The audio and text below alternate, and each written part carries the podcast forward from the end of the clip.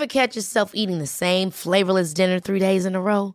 Dreaming of something better? Well, HelloFresh is your guilt-free dream come true, baby. It's me, Kiki Palmer. Let's wake up those taste buds with hot, juicy pecan-crusted chicken or garlic butter shrimp scampi. Mm. Hello Fresh. Stop dreaming of all the delicious possibilities and dig in at HelloFresh.com. Let's get this dinner party started.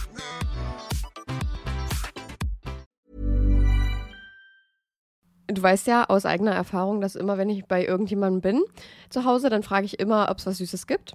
Ja, Und- bin ich ganz genauso. Und so war das letztens auch bei meiner Mutti. Und ich habe jetzt eigentlich nicht erwartet, dass jetzt was Krasses um die Ecke kommt. Aber meine Mutti kam dann mit einem Riegel von Ahead an. Und Ahead macht Produkte mit weniger Zucker. Und sie hatte mir den Caramel Kakao gegeben. Der hat unter der Schokolade so eine Karamellschicht. Und Mm. oh mein Gott, der schmeckt einfach so gut. Ich kam nicht drauf klar. Und meine Mutti sagte dann, ja, die bei Ahead schmecken aber alle richtig gut. Oh, klingt richtig, richtig geil. Ich finde so, oh, Karamell, da bin ich einfach immer zu haben. Ich bin, da bin ich eine Karamellmaus. Aber den Aufstrich, von dem hast du mir auch erzählt, den hast du fast aufgegessen, oder? Ja, ich bin eigentlich treue Schokoaufstrichesserin von einer bestimmten sehr bekannten Marke. Und ob ihr es mir jetzt glaubt oder nicht, der wurde abgelöst von Crazy Hazel und der schmeckt genauso. Nee, der schmeckt nicht genauso. Der schmeckt sogar noch viel besser und viel schokoladiger. Es ist wirklich, ich, ich, ich komme da immer noch nicht drauf klar. Nee, ihr glaubt das jetzt auch nicht. Ich habe das auch nicht geglaubt. Chanot hat mir davon erzählt und ich habe ihr das auch nicht geglaubt. Und dann habe ich den probiert und es ist ja einfach so verrückt. Der schmeckt wirklich genauso. Und als wäre es die, ich habe es damit verglichen, als wäre es die große Schwester Ja. von dieser Sache. Nämlich noch, noch, noch besser, noch schokoladiger, noch die, die Geschmacks, das Geschmacksprofil ist noch tiefer. Und ich finde es so verrückt, weil die Produkte von Ahead weniger Zucker haben als die gängigen Marken. So, Ja. und da kommen wir jetzt kurz zum Thema, ihr schaltet jetzt nicht ab. Wir sind Selfcare-Mäuse und die versuchen ihren Körper zu verstehen. Und da geht es auch ein bisschen um Ernährung. Ich als Ernährungssportmaus, die jetzt angefangen hat, ein bisschen laufen zu gehen, musste mit 25 Jahren, so lange hat es gedauert, lernen, dass es nicht immer um Schwarz und Weiß in der Ernährung geht. Es geht nicht um den bösen Zucker und auf der anderen Seite das tolle Gemüse, sondern es geht um Balance. Man muss eine Balance finden, um damit glücklich zu sein und um das auch auf Dauer durchziehen zu können. In gängigen Produkten sind nämlich zum Beispiel 50 Prozent, sehr, sehr häufig 50 Prozent leere Kalorien, also wirklich einfach nur raffinierter Zucker, um das Produkt zu füllen und dich davon in Anführungsstrichen abhängig zu machen. Ahead hatte davon aber auch genug und hat gesagt, nee, komm, wir füllen die 50 Prozent mit guten Dingen, damit die auch irgendwas mit sich bringen. Und da geht es jetzt um Ballaststoffe. Und wer davon noch nicht gehört hat, Ballaststoffe sind die kleinen Helfer, die in eurem Darm auch dafür sorgen, dass da alles ordentlich läuft, neben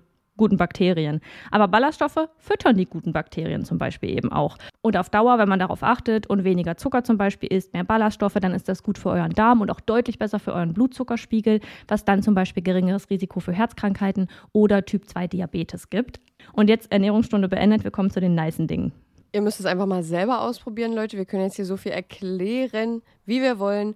Aber eure kleinen Geschmacksknospen da auf der Zunge, die müssen es selbst mal erleben. Und mit unserem Code CRIME bekommt ihr auch noch 10% Rabatt. Der Link ist auch nochmal in der Episodenbeschreibung. Und happy snacking.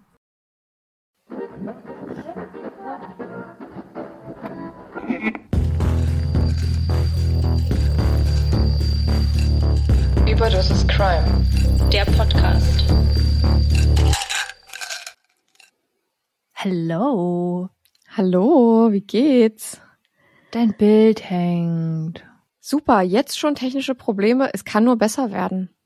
Na, äh, herzlich willkommen in unserer neuen Folge mit direkt technischen Problemen. Keine Ahnung, Hammer. ob Chenor gesprochen hat, als ich angefangen habe. Weiß ich nicht. Werden, Wir werden wir dann mal herausfinden. Genau, wir merken es dann im Probehören, beziehungsweise ich dann, wenn ich schneide. Ja. ja, Leute, heute bin ich wieder dran mit einem Fall. Ich habe heute einen etwas umfangreicheren Fall mal wieder ausgesucht, weil darum gebeten wurde und wir ja auch Spaß an den längeren Fällen haben. Ja. Und es ist ein wirklich sehr frustrierender Fall. Wir werden beide sehr wütend werden, während wir uns den Fall anhören und ich wette unsere Zuhörer auch. Mhm. Es war auch in der Recherche sehr frustrierend, aber trotzdem sehr interessant. Als ich das erste Mal von dem Fall gelesen habe, war ich extrem gefesselt, weil es bis zum Ende sehr spannend ist, was sich so ergibt. Aber ja, Wenn du jetzt nichts weiter hast, würde ich sagen, können wir eigentlich direkt reinstarten, oder? Für alle Privatgespräche ist ja das Nachgespräch dann da. Und falls ihr das hören wollt, könnt ihr gerne dranbleiben. Und dann würde ich sagen, legen wir direkt los. Die Triggerwarnung und andere Anmerkungen zur Folge findet ihr wie immer in der Episodenbeschreibung. Manchmal denkt man, man müsse sich Situationen stellen. Situationen, die einen in unangenehme oder gefährliche Lagen bringen. Man redet sich ein, dass die Ängste, die einen hindern, diffus und unrealistisch sind. Weil man ja eigentlich irgendwie immer sicher ist. Aber was, wenn man es nicht ist? Wenn man sich den Ruck gibt und etwas tut, das einem normalerweise nicht in den Sinn kommen würde? Was, wenn die Angst nicht diffus ist, sondern in einem Moment von Sekunden direkt vor einem steht? Carol Jenkins ist 20 Jahre alt. Es sind die späten 60er Jahre im US-amerikanischen Bundesstaat Indiana. Kurz nach ihrer Geburt machte sich ihr Vater aus dem Staub und ließ Mutter Elizabeth und die kleine Carol allein. Elizabeth war aber keineswegs abhängig von einem Mann, so dass sich für das kleine Mädchen nicht wirklich viel änderte. Elizabeth war immer eine gute, alleinerziehende Mutter gewesen. Sie wusste, dass sie keine Hilfe dabei braucht, ihre Tochter großzuziehen und bekommt alles hervorragend allein hin. Sie brauchte also keinen Mann. Aber als ihr Paul Davis über den Weg läuft, verliebt sich Elizabeth Hals über Kopf in ihn. Paul ist ein guter Mann, gut zu Elizabeth und gut zu Carol. Carol behandelt er wie sein eigenes Kind und es besteht für niemanden ein Zweifel daran, dass Paul ihr Vater ist. Ihr Erzeuger spielt nun keine Rolle mehr, zumal sie sich eh kaum an ihn erinnern konnte. Bald heirateten Elizabeth und Paul und sowohl sie als auch Carol nahmen seinen Nachnamen an. Nun lautete Carols voller Name Carol Marie Davis Jenkins. Als Carol anfing, Paul Dad zu nennen, war er unfassbar stolz. Carol weiß, dass Paul nicht ihr leiblicher Vater ist, aber zwischen Vater und Erzeuger gibt es nun mal einen großen Unterschied und für Carol war Paul immer ihr Vater. Im Laufe der nächsten Jahre sollte Carol noch fünf weitere Geschwister bekommen. Zwei Brüder und zwei Schwestern, für die Carol wie eine zweite Mutter ist. Sie ist viel älter als alle ihrer Geschwister und eine große Hilfe für ihre Mutter Elizabeth. So hilft sie dabei, die Kinder ins Bett zu bringen, zu baden und die Hausaufgaben zu machen. Sie kocht ihnen Essen und hilft im Haushalt, wo sie nur kann. Paul hatte das Haus, in dem sie lebten, komplett selbst gebaut. Sie lebten in einer Gegend, die hauptsächlich von Landwirtschaft dominiert war.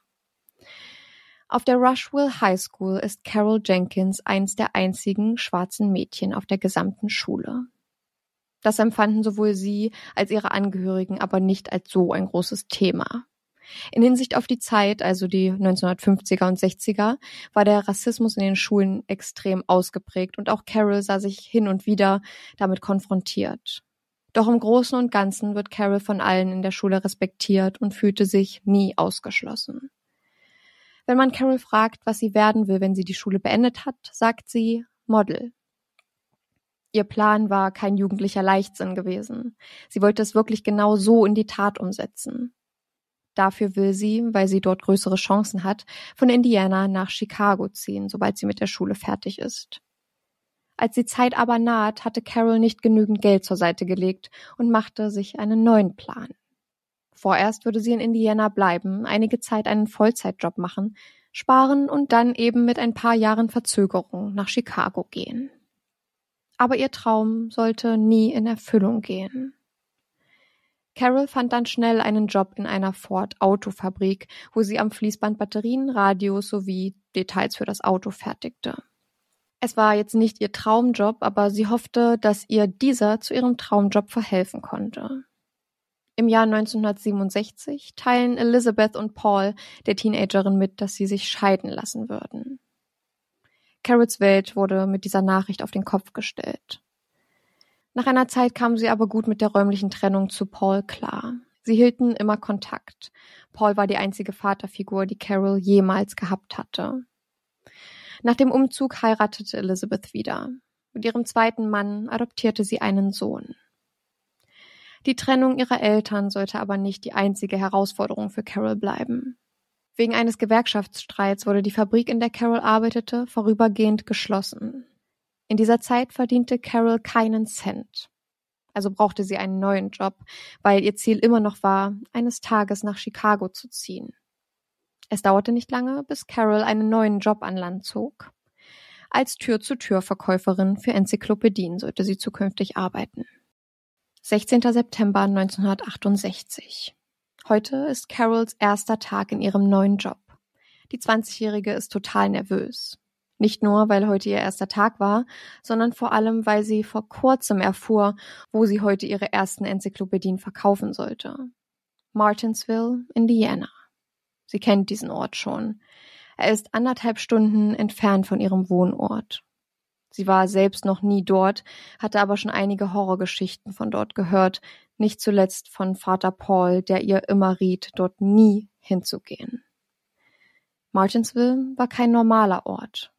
Es ist ein sogenanntes Sundown Town oder Sunset Town. Sunset Towns sind Städte in den USA mit überwiegend weißer Bevölkerung, in denen nicht weiße Personen, also People of Color, geraten wurde, sich nicht mehr dort aufzuhalten, nachdem die Sonne untergegangen war. Ab da waren sie dort nicht mehr sicher. Schätzungsweise 10.000 solcher Orte gab es in den 1960er Jahren in den USA, in denen nicht weiße Menschen ausgegrenzt bzw. nicht sicher sind. Ich habe hier mal ein Beispiel eines Schilds mitgebracht von Shepherdstown, was auch in Sundown Town ist. Und auf diesem Schild steht N-Wort, also das Zitat beginnt mit N-Wort. This is Shepherdstown. God help you if the sun sets on you here. Also möge Gott euch beistehen, wenn du nach Sonnenuntergang noch hier bist. Oh Gott. Diese oder ähnliche Worte standen auf den Schildern an den Ortseingängen von diesen Sundown Towns. Eine Drohung, dass man für nichts garantieren könnte, wenn man beispielsweise als Afroamerikaner nach Sonnenuntergang sich dort noch aufhielt. In Martinsville lebten zu diesem Zeitpunkt, in dem unser heutiger Fall stattfindet, viele Mitglieder des Ku Klux Klans. Dieser bezeichnet sich selbst als Orden. Laut der Bundeszentrale für politische Bildung vertritt der Clan die Ideologie einer Überlegenheit der weißen Rasse. Seine Mitglieder nennen sich Knights, was so viel wie Ritter bedeutet, und tragen bei ihren Aktionen weiße Gewände mit spitz zulaufenden Kapuzen. Die Gruppierung pflegt pseudo-religiöse Rituale wie zum Beispiel die sogenannte Kreuzverbrennung. Folgendes Zitat stammt ebenfalls von der Bundeszentrale für politische Bildung. Das Entzünden eines Holzkreuzes sollte ursprünglich die letzte Warnung eines potenziellen Opfers vor einem Mord darstellen, dient heute aber vor allem als gemeinschaftsstiftende Zeremonie bei geheimen Treffen. Zitat Ende. Vor allem im Süden der USA kam es oftmals zu Morden an Afroamerikanern und Antirassisten durch Mitglieder dieses Clans. In Deutschland gab es immer wieder seit den 1920ern Versuche, auch bei uns Clanableger zu gründen. Nach der Wiedervereinigung wurde auch medial über Gründungen des Ku Klux Klans in Deutschland berichtet. Dabei fand man aber heraus, dass diese Gruppierungen nie ein größeres Netzwerk waren, sondern immer nur der Versuch einzelner Personen, ja, das amerikanische Original nachzuahmen. Hm. In Indiana, wo sich unser heutiger Fall zutrug, waren circa 50 Prozent der weißen Männer aktive Mitglieder des Ku Klux Klans. Die meisten dieser Leute zogen es vor, dann in solchen sogenannten Sundown Towns zu leben. In einem Ort wie Martinsville, wo heute die junge Afroamerikanerin Carol Jenkins an ihrem ersten Arbeitstag hingeschickt wird. Obwohl sie weiß, dass in Martinsville nichts Gutes passiert, stimmte sie zu, weil sie, so wie es einige Quellen sagen, sich an ihrem ersten Tag von ihrer besten Seite zeigen wollte. Was sie aber beruhigt, sie muss nicht allein dorthin. Sie sind zu viert. Zwei weiße Männer, Carol und eine Kollegin, die ebenfalls Afroamerikanerin ist. Sie würden zusammen dorthin fahren, sich dann aufteilen und die Enzyklopädien verkaufen. Am Ende des Tages würden sie sich dann wieder treffen und gemeinsam nach Hause fahren. So weit, so gut.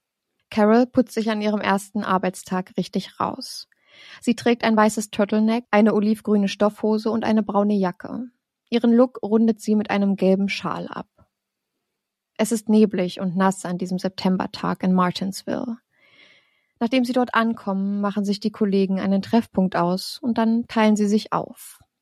Carol läuft von Haus zu Haus in der Hoffnung, am Ende des Tages mehr Enzyklopädien verkauft zu haben als ihre Kollegen. Sie war noch nicht bei allzu vielen Häusern gewesen, als sie bemerkt, dass sie verfolgt wird. Ein Auto fährt in Schrittgeschwindigkeit hinter Carol hinterher. Sie dachte sich zunächst nichts dabei, bis die beiden Männer im Auto anfingen, nach ihr zu rufen. Am Anfang waren es sexistische Kommentare, doch als sie nicht reagiert, werden die Männer immer aggressiver und werfen ihr nun stark rassistische Aussagen an den Kopf. Jetzt realisiert Carol, dass die Aufmerksamkeit der beiden seltsamen Männer an einem Ort wie diesem ihr gefährlich werden könnte. Sie weiß aber auch, dass sie einen Job zu erledigen hatte, bei dem sie heute an ihrem ersten Tag besonders herausstechen wollte. Außerdem konnte sie nirgendwo hin. Aber sie hat einen Plan. Sie will Zuflucht suchen im nächsten Haus, das sie ansteuerte. Unwissend, ob hinter dieser Tür nicht auch Menschen wohnten, die einen Hass gegen sie aufgrund ihrer Hautfarbe hegten. An besagtem Haus angekommen, klopft sie an die Tür. Als ihr eine junge Frau die Tür öffnet, schießen die Worte nur so aus ihr heraus. Bitte lassen Sie mich rein, mich verfolgt jemand. Norma Neal zögert nicht lang und lässt die verängstigte Carol ins Haus. Norma und ihr Ehemann Don sind ganz frisch nach Martinsville gezogen und nur ein paar Jahre älter als Carol.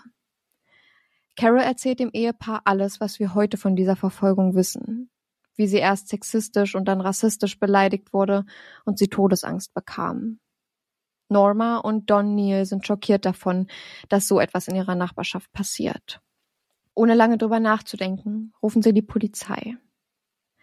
Während die drei auf die Polizei warten, versucht Carol die beiden Männer zu beschreiben, aber sie kann sich nur noch an das Auto erinnern. Nachdem sie von diesem Auto eine Beschreibung abgibt, springt Don hilfsbereit auf. Er geht nach draußen und hält Ausschau nach diesem Auto, um zu sehen, ob die Männer vielleicht irgendwo auf Carol warten würden. Und Don sieht es. Tatsächlich war das Auto an die Seite gefahren und die beiden Männer befinden sich noch im Fahrzeug. Don steht eine Weile da und versucht, die Männer zu erkennen. Weil aber langsam die Sonne unterging, konnte er wirklich gar nichts von den beiden Männern sehen. In der Zwischenzeit hatten die beiden Männer jetzt aber bemerkt, dass Don das Auto anstarrt und sie rasen davon. Einen einzigen Beamten senden die Behörden zu Norma und Don Neal, um mit Carol Jenkins über den Vorfall zu sprechen. Der Polizist spricht zehn Minuten mit Carol, notiert etwas und steigt wieder in sein Auto. Ein paar Mal fährt er die Straße noch entlang, um nach den Männern zu schauen. Während seiner Ortskontrollfahrt findet der Beamte die beiden Männer, die auch ganz offen zugeben, Carol gestalkt und rassistisch beleidigt zu haben. Der Polizist bittet die beiden Carol einfach in Ruhe zu lassen und fährt wieder zum Revier.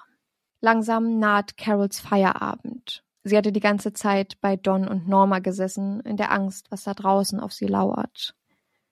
Die Abfahrt in die Heimat rückt jetzt immer näher.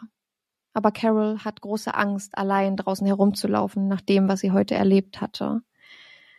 Und so bietet Norma an, mit ihr ein paar Blocks zu laufen und vielleicht einen ihrer Kollegen zu finden, bei dem sie dann bleiben konnte. Carol nimmt das großzügige Angebot an und sie laufen ein paar Blocks. So langsam aber geht auch die Sonne in Martinsville unter. Wir erinnern uns, Martinsville war ein Sundown-Town. Nach Sonnenuntergang war es für Carol hier nicht mehr sicher. Das sieht auch Norma so und bietet Carol kurzerhand an, dass sie über Nacht in ihrem Haus bleiben könne.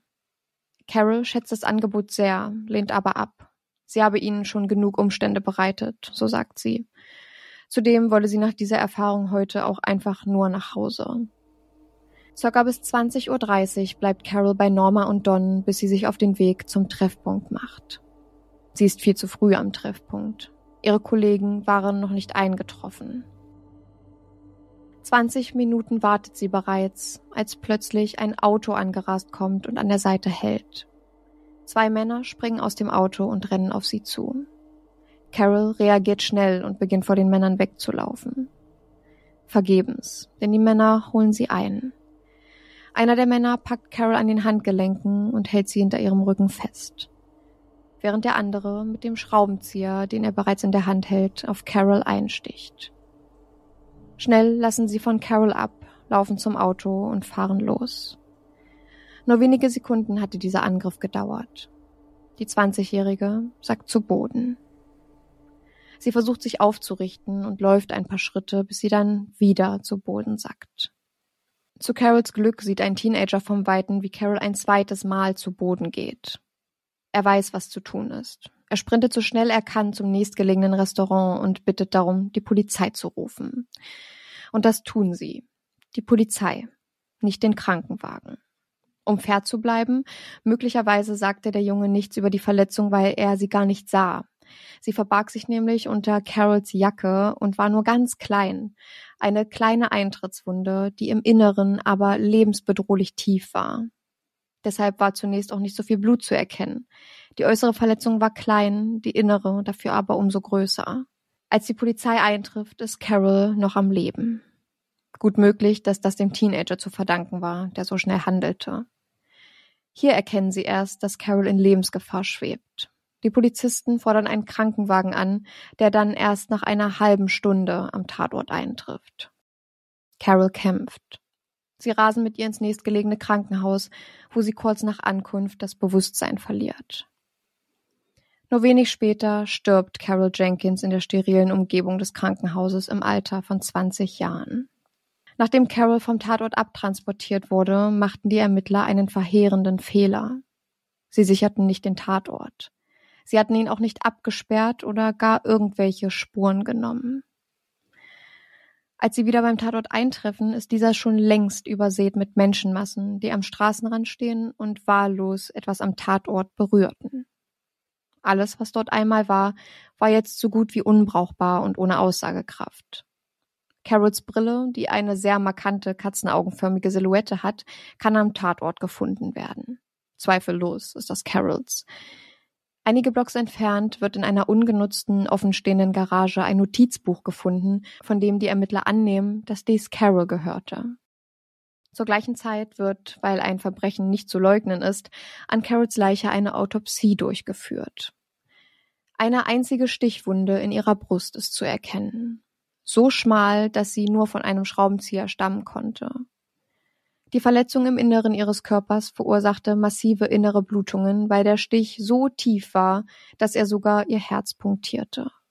Der Rechtsmediziner kann keine Selbstverteidigungswunden feststellen, was nahelegt, dass alles so schnell ging, dass sie keine Zeit hatte, um sich zu verteidigen.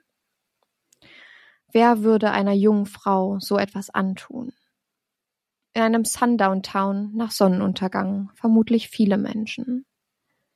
Jetzt gilt es aus den Hinweisen, die es nicht gibt und den Spuren, die nicht gesichert wurden, einen Tatverdächtigen auszumachen. Zeugen zur Tat gibt es nicht. Das dachte man jedenfalls zunächst. Auf einen Verdächtigen hatte die Polizei ein Auge geworfen. Ein Bauarbeiter aus dem Ort. Heute kann nicht mehr genau gesagt werden, warum die Ermittler ihn verdächtigten, aber insgesamt war er ein zwielichtiger Typ und hatte für den Tatabend kein Alibi. Aber dann gibt es auch noch jemanden. Der Besitzer der Garage, in dem Carols Notizbuch gefunden wurde, wirkte auf sie auch sehr verdächtig. Dabei wussten sie noch nicht einmal genau, ob es überhaupt Carols Buch war. Beide Verdächtige wurden befragt und einem Lügendetektortest unterzogen. Beide bestehen. Und das Vertrauen, das man damals noch in Polygraphentests hatte, ermöglichte die Niederlegung aller Verdächtigungen gegenüber der beiden Männer. Doch kurz darauf macht sich einer der beiden sehr verdächtig. Der Bauarbeiter, der auch nur unter diesem Synonym bekannt ist, flüchtet. Von einem auf den anderen Tag. Vermutlich nach Florida. Das weckt in den Ermittlern ein großes Interesse, noch einmal mit dem Herrn zu sprechen, der aber, wie sie bald herausfinden sollten, wohl nicht mehr am Leben war. Er war circa einen Monat nach dem Umzug in Florida in einer Schießerei getötet worden. Nun wieder alles auf Anfang. Keine Beweise, keine Zeugen, keine Verdächtigen. Und so wird der Fall nur sechs Wochen nach Aufnahme der Ermittlungen zu einem Cold Case erklärt und geschlossen. Für Carols Familie ist das eine frustrierende Nachricht. Für sie wirkt es so, als wolle die Polizei den Fall gar nicht lösen und sprechen dafür ein rassistisches Motiv an. Es ist immer noch Martinsville. Paul sagt, ich habe das Gefühl, dass, weil sie ein schwarzes Mädchen ist, niemand etwas unternommen hat. Und das ist keine abwegige Annahme in einem Ort wie Martinsville, in einem Sundown-Town. In den Lokalmedien wird nicht viel über den Fall von Kara Jenkins berichtet. Und wenn, dann wird sie in allen Quellen das N-Wort-Mädchen genannt. Einige der Zeitungen berichten darüber, dass Carol bei Norma und Don Neal Unterschlupf fand, als sie von den Männern belästigt wurde. Diese Information bringt die restliche Bevölkerung von Martinsville in Rage. Das war gegen die Regeln. Nicht weiße Menschen waren nach Sonnenuntergang strengstens verboten.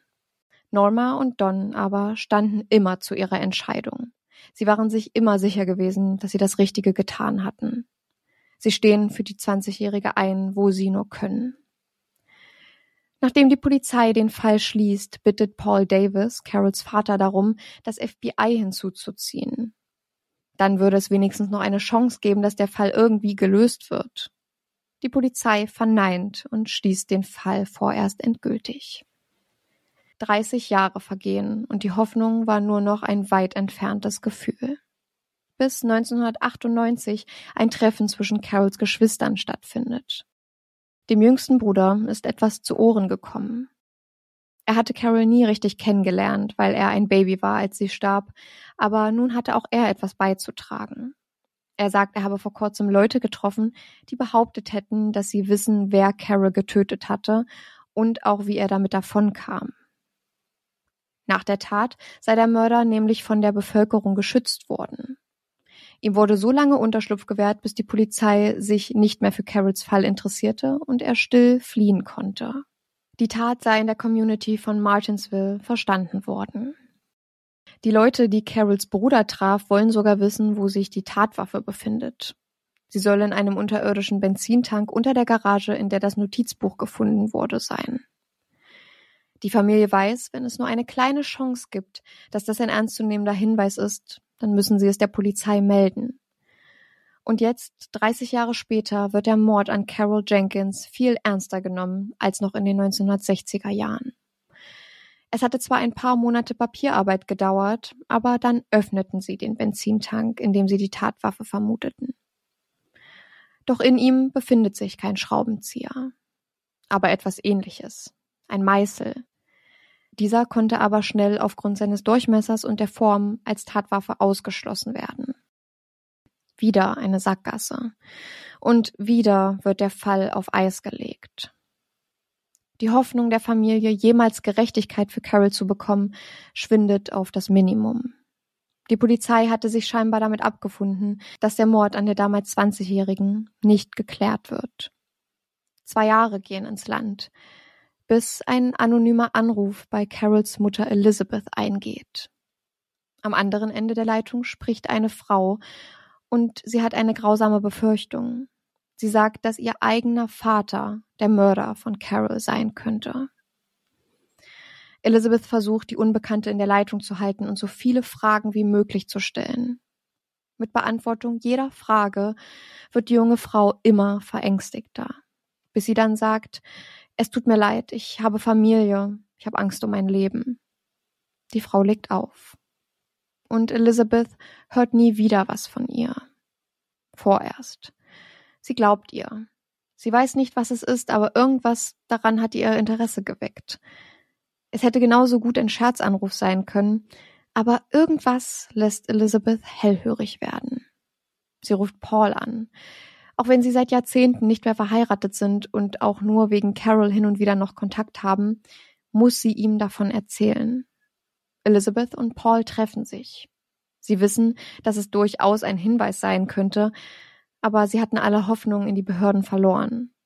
Sie hatten gerade erst die Ernsthaftigkeit, die sie so lange seitens der Polizei vermissten, zurückerlangt und wollten das jetzt nicht für eine solche Sache aufs Spiel stellen, die genauso gut ein Streich sein könnte. Aber irgendetwas müssen sie tun. Paul und Elizabeth engagieren einen Privatdetektiv. Für den Einsatz von Mr. McAllister löst Paul seine Altersvorsorge auf. Anders hätten sie ihn nicht bezahlen können. Der ehemalige Staatspolizist ist bekannt dafür, einer der Besten auf seinem Gebiet zu sein. Und das beweist er gleich in den ersten fünf Minuten. Denn er findet heraus, dass der erste Hauptverdächtige, der Bauarbeiter aus Martinsville, überhaupt nicht gestorben war. Er würde heute noch in Florida leben. Zwei Monate erarbeitet sich McAllister Informationen, bis die Polizei davon Wind bekommt und sich an den Ermittlungen beteiligen will. Und so kommt es dazu, dass 30 Jahre nach dem Mord an Carol Jenkins zwei Cold Case Ermittler an ihren Fall gesetzt werden. Es dauert nicht lange, bis es wieder eine neue Entwicklung im Fall gibt. Bei der Polizeistation geht ein anonymer Brief ein. Der Autor des Briefes behauptet zu wissen, wer der Mörder von Carol Jenkins ist. Sie befürchtet, dass es ihr Vater ist. Der Brief scheint von der gleichen Person zu sein, wie der anonyme Anruf, den Elizabeth erhalten hatte. Im Brief gibt die Unbekannte sogar den Namen ihres Vaters, Mr. Kenneth Clay Richmond. Und nicht nur das, sie schreibt, dass der Mord vor den Augen seiner siebenjährigen Tochter Shirley McQueen geschah. War sie es also, die den Brief geschrieben hatte? Kenneth Richmond war nun der einzige Hinweis in einem Konstrukt voller Sackgassen. Er tauchte vorher nie in den Ermittlungen auf, wurde nie verdächtigt und dennoch schießen die Behörden seinen Namen durch ihre Systeme. Wenn er wirklich der Mörder von Carol Jenkins ist, dann war er ziemlich lange unbemerkt davongekommen. Zum Zeitpunkt der Neuaufnahme der Ermittlungen ist Kenneth Richmond 70 Jahre alt und lebt in einem Pflegeheim. Wenn man ihn als älteren Herren so sieht, kann man sich gar nicht vorstellen, wie lang sein Strafregister ist und dass er sein Leben lang, seit er Teenager ist, ein aktiver Anhänger des Ku Klux Klans ist. 1968, zu der Zeit, in der der Mord an Carol Jenkins geschah, lebte Richmond nur 45 Minuten entfernt von Martinsville. In Martinsville selbst hatte er aber einige Bekannte und Freunde, mit denen er sich regelmäßig traf. Die Verbindung zu Martinsville besteht also. Da die Behörden nun zumindest einige Indizien bzw. auch die Aussagen der vermeintlichen Tochter hatten, haben sie genug gegen den Rentner in der Hand. Kenneth Richmond wird am 8. Mai 2002 in seinem Pflegeheim verhaftet. Für die Ermittler ist klar, sie müssen unbedingt mit seiner Tochter Shirley sprechen, wenn sie wirklich am Tatabend dabei war. Die Ermittler spüren Shirley auf, obwohl sie im Jahr 2002 schon 24 Jahre nicht mehr mit ihrem Vater gesprochen und ihren Namen geändert hatte. Sie wollte an nichts erinnert werden, was mit ihm zu tun hatte. Shirley will eine Distanz zu ihrem vorherigen Leben und vor allem zu ihrem Vater. Sie berichtet in einer Befragung, dass Kenneth Richmond und seine Freunde schon immer offen rassistisch gewesen seien. Die Ermittler fragen Shirley, ob der Brief und der Anruf von ihr kamen. Und sie verneint. Keine der beiden Kontaktaufnahmen hatte sie getätigt. Wie sich aber kurz darauf herausstellt, hatte ihre Schwägerin Conny den Kontakt zur Familie und zu den Behörden aufgenommen. Shirley und Conny sind nämlich nicht nur Schwägerinnen, sondern auch beste Freundinnen. Und so kommt es eines Tages dazu, dass Shirley Conny von ihrem Vater erzählt, was er für ein schlimmer Mann sei und dass sie einmal mit angesehen hatte, wie er auf der Straße eine junge Frau ermordete. Conny sagt, sie konnte sich nicht mehr mit ansehen, wie traumatisiert Shirley von dieser Erfahrung war und wusste, dass sie etwas unternehmen müsste. Für Shirley, aber auch für die Familie des Opfers. Beide Kontaktaufnahmen gingen also von ihr aus. Aber auch sie hatte große Angst vor Richmond, trotzdem er schon ein alter Mann war. Aber kann Shirley bestätigen, dass sie den Mord gesehen hat und wenn ja, wie sicher ist es, dass es wirklich Carol war? 33 Jahre ist der Mord bereits her und ja, sie kann wiedergeben, was sich am 16. September 1968 zutrug. Shirley versucht so detailgetreu wie möglich wiederzugeben, was ihre Erinnerung hergibt. Sie weiß noch genau, dass sie an diesem Tag durch Martinsville mit dem Auto fuhren. Sie war gerade sieben. Ihr Vater sei gefahren und der Freund ihres Vaters saß auf dem Beifahrersitz. Shirley hinten. Beide Männer waren an diesem Tag stark betrunken, als sie Carol auf der Straße stehen sehen. Der Uhrzeit nach zu urteilen, müsste Carol gerade das Haus von Norma und Don verlassen haben. Shirley sagt, die beiden Männer hatten über das junge Mädchen gesprochen und gesagt, dass sie hier nicht hingehört. Sie weiß, dass beide Mitglieder des Ku Klux Klans sind. Heute zumindest. Richmond und sein Freund sehen sich in der Verantwortung, in großen Anführungsstrichen, etwas gegen sie zu unternehmen. Sie fahren mit dem Auto eine Weile neben ihr her und rufen ihr rassistische Äußerungen zu, bis sie dann an Carol vorbeifahren. Nur um zu wenden und direkt an der Straße neben ihr zu halten. Scholly sagt, dass die beiden Männer dann aus dem Auto sprangen und auf Carol zurannten. Shirley muss im Auto alles mit ansehen. Carol sei weggelaufen, hatte es aber nicht geschafft. Richmonds Freund hatte die junge Frau an den Händen gepackt und ihre Arme hinter dem Rücken verschränkt. Shirley sah im Moment darauf, wie ihr Vater auf die Zwanzigjährige mit einem Schraubenzieher einsticht.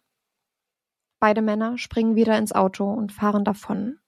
Shirley hatte sich noch einmal umgedreht und aus dem Heckfenster gesehen, dass die junge Frau versuchte, sich aufzurichten, aber wieder zu Boden fiel. Zu Hause bestach Richmond seine Tochter dann mit sieben Dollar, dass sie zu niemandem ein Wort sage. Für jedes Lebensjahr ein Dollar. 2002 redet Shirley erstmals mit der Polizei über diesen Vorfall. Zu groß war die Angst vor ihrem Vater immer gewesen. Sie sagt, wenn das Mädchen einen gelben Schal trug und mit einem Schraubenzieher ermordet wurde, dann könnte mein Vater tatsächlich der Mörder sein. Shirley war damals der gelbe Schal nämlich besonders aufgefallen. Und dass Carol tatsächlich an ihrem ersten Arbeitstag einen gelben Schal trug, war eine Information, die die Polizei nicht an die Öffentlichkeit herausgab. Der Freund von Kenneth Richmond ist bis heute unbekannt und Kenneth selbst, der sich für nicht schuldig bekennt, gibt auch nie Auskunft über einen Komplizen. Die Gerechtigkeit für Carol kommt zu spät. Kenneth Richmond stirbt am 31. August 2002 an fortgeschrittenem Krebs, bevor eine Verhandlung überhaupt stattfinden kann. Einige Male hatten sie gedacht, sie hätten den Fall gelöst, aber immer wieder geriet die Ermittlung in eine Sackgasse. Norma und Don, das Ehepaar, das Carol am Tag ihres Todes in ihr Haus ließ, hatten nie aufgehört, für Carol zu kämpfen, denn dieser Tag hatte auch alles in ihrem Leben verändert. Oh Mann. Ja. Also vielleicht wisst ihr jetzt, was ich meine, damit, dass der Fall absolut frustrierend ist. Ja. Von der Tat an sich und auch von der Polizeiarbeit im Nachhinein. Die Polizei wollte ja dann auf einmal mitermitteln, ähm, weil, und davon gehen viele aus, sie sich gezwungen fühlten, sich irgendwie in, zu integrieren, seit der Privatdetektiv damit drin steckt und es hätte nach außen Mhm. natürlich ziemlich doof ausgesehen, wenn jetzt ein Privatdetektiv nach zwei Monaten zum Beispiel den Fall lösen kann oder überhaupt irgendwann den Fall lösen kann und die Polizei es Ja. in 33 Jahren nicht geschafft hat. Voll. Und zudem soll, und da weiß man auch nicht, ob das so stimmt, weil es darüber kein Dokument gibt oder keine Tonaufnahme oder irgendwas. Laut der Polizei soll Kenneth Richmond in der Gefängniszelle den Mord gestanden haben. Viele glauben aber auch Mhm. nur, dass die Polizei den Fall einfach abgeschlossen wissen wollte und es eh klar war, dass äh, der Mann nicht mehr viel Zeit zum Leben hat und um den Fall dann abzuschließen und sich, ja, diesen Fall auf die Schultern laden zu können und sagen zu können, wir haben das endlich gelöst, Ja. weiß man nicht. Also es wird spekuliert aus vielen Perspektiven, dass es eben vielleicht nicht unbedingt stimmt, aber das wissen wir leider nicht. Das wäre ja krass. Also, Mhm. das würde Sinn ergeben, aber gleichzeitig der Kenneth, der hatte ja trotzdem äh, ein ziemlich langes Strafregister. Ja, voll. Deswegen liegt es vielleicht nahe, auch wenn vielleicht auch schon ähm, rassistische Gewaltverbrechen da eine Rolle spielten. Ja, das wäre halt einfach auch schlecht fürs Image der Polizei gewesen, wenn der McAllister da jetzt ja wirklich seine Arbeit so gut gemacht hat, wie er sie ja gemacht hat. Und Ja. die Polizei hat dann auch an einem Punkt mal Paul Davis, also den Vater von Carol, kontaktiert und gefragt, was er und seine Familie darüber denken würden, wenn die Familie, der Privatdetektiv und die Polizei sich zusammenschließen würden und gemeinsam an dem Fall arbeiten würden. Und die Ermittler merken auch schnell, dass Paul überhaupt nicht überzeugt ist von dem Angebot, weil er wirklich überhaupt gar kein Vertrauen mehr zu der Polizei hatte. Weil er war sich auch sicher, dass der Mord damals nicht wirklich korrekt behandelt wurde, eben aus dem Grund, dass sie eben nicht weiß war, sondern eine afroamerikanische junge Frau. Und er wurde aber dann auch schnell davon überzeugt, dass die Polizisten in den 2000ern ganz anders dachten, noch als die in den 60er Jahren, jedenfalls die, die an dem Fall beteiligt waren, und dass sie das auch nicht mehr unterstützen, was dort in den 60ern mit dem Fall passiert ist und dass da diese, der, dass da der Tatort nicht korrekt gesichert wurde, was natürlich auch einiges an Aufschluss Ja. hätte bringen können. Ja, nach dem Treffen mit den Ermittlern und danach, dass sie denen auch beweisen konnten, dass sie eben wirklich den Mord lösen wollen, in, mit welchem Hintergrund jetzt auch immer. Also entweder ob sie sich jetzt gut darstellen wollten oder ob sie den wirklich lösen wollten. Ähm, nach dem Treffen hat dann zumindest Elizabeth, also die Mutter von Carol, war dann zumindest überzeugt, äh, die Hilfe der Ermittler anzunehmen und hat denen dann alle ja, Mhm. Informationen gegeben, die der Privatdetektiv rausfinden konnte. Aber auch das hat ja alles nichts Ja. genützt, weil das ja die Eigeninitiative der Conny war, der ähm, Schwägerin von Shirley, dass sie auf sie zugekommen ist, Ja. weil ohne sie hätten sie wahrscheinlich bis heute auch nichts gehabt. Voll. Ich finde es so verrückt und es macht einen so wütend, wie nachlässig ähm, da die Polizei ist, wenn es sich nicht um eine weiße Person handelt. Ja. Und jetzt könnte man natürlich auch sagen, ja, okay, ähm, die ersten sechs Wochen wurde da ermittelt und es wurde nichts gefunden und sie waren ratlos, aber bei einer weißen Person wäre das auch nicht einfach so aufgegeben worden. Also Nee, gerade, weil es ja vermutlich auch noch viele weitere Richtungen hätte geben können, die man hätte ermitteln können, gerade was ZeugInnen angeht. Aber das war, das war einfach nichts. Also die haben dann gedacht, dass diese ganze Sache vergessen wird und nicht wieder auftaucht. Und ähm, ja, umso blöder für sie, dass es, ich meine, es sind dann nicht die gleichen Leute gewesen, aber umso blöder, blöder dann für die ähm, Institution, dass Ja. danach, dass da nicht aufgegeben wird. Und umso wichtiger ist es ja, dass das nicht getan wird, dass da immer jemand hinterbleibt, der versucht, für das Opfer oder die Opfer zu kämpfen, damit die auch ihre Gerechtigkeit erfahren. Und jetzt unabhängig davon, ob das wahr ist, dass der ähm, schuldig ist oder dass der der Verantwortliche ist, der Kenneth, oder nicht, wenn wir jetzt mal davon ausgehen, dass er das ist, ähm, ist es sehr ärgerlich, dass er diesen Prozess gar nicht mehr miterlebt hat und da nicht, ähm, nicht für verantwortlich gemacht werden konnte oder die Mhm. Verantwortung tragen musste. Aber wenn das so gewesen wäre und er jetzt zum Beispiel nicht an Krebs verstorben wäre, dann ähm, dann hätte er auch im Alter von 70 Jahren noch diese Verantwortung tragen müssen und selbst dann lohnt es sich immer noch. Also alleine, dass der nicht mit dem Gedanken stirbt, ich bin damit davongekommen. Ja, ja, das stimmt. Und was denkst du, äh, könnte er es gewesen sein? Wie ich vorhin auch schon meinte, wenn der so ein langes Strafregister hat und das weiß ich jetzt nicht, ob da auch ähm, rassistisch motivierte Taten mit dabei waren, aber also so wie es nacherzählt wird, auch dass sie, dass sie mit dabei war und sie war zwar sieben, aber das, wenn man sich überlegt, man kann sich eigentlich an Dinge, die man mit sieben erlebt hat, die sehr einschneidend waren, schon erinnern. Also Ja. so ein Kindergeburtstag von mir, den ich super toll fand zum Beispiel, an den kann ich mich erinnern und da kann ich mich Mhm. auch an viele Sachen erinnern, das nicht nur von Fotos. Ja. Ähm, und deswegen glaube ich, dass das schon möglich ist. Also gerade so eine Sache, die einen doch auch traumatisiert, das ist ja ein Riesending, wenn man als Siebenjährige oder als Siebenjähriger ähm, dabei ist, wie der eigene Vater jemanden ermordet. So, das, das ist ja nichts Normales und dass er dann, dass sie dann auch bestochen wurde. Und ähm, die Information, dass mit der gelben Bluse, die nicht weitergegeben wurde, Schal. nee, gelber der Schal, Schal. Hm? ja, der gelbe Schal, ähm, die nicht rausgegeben wurde. Ähm, vielleicht auch gerade deswegen, damit diese Information die ist, die das bestätigen kann. Ähm, ja, das ist, also ich, ich glaube daran, um ehrlich zu sein. Geht mir genauso. Vor allem, weil über Kenneth Richmond ja bekannt war, dass er seit er Teenager ist, aktives Mitglied beim Ku Klux Klan ist und ja, gut. dann halt viele Freunde in diesem Sundown Town hatte, die auch hauptsächlich Anhänger dieser Gruppierung waren. Und Ja. für mich das Aussagekräftigste war einfach diese detaillierte Wiedergabe von Shirley, was passiert war, weil das Ja. war auch genauso, wie man die Tat rekonstruiert hat ähm, initial. Und Mhm. Die, der Fakt mit dem gelben Schal ist für mich einfach ne, ein Riesenkriterium, weil Ja. es war September.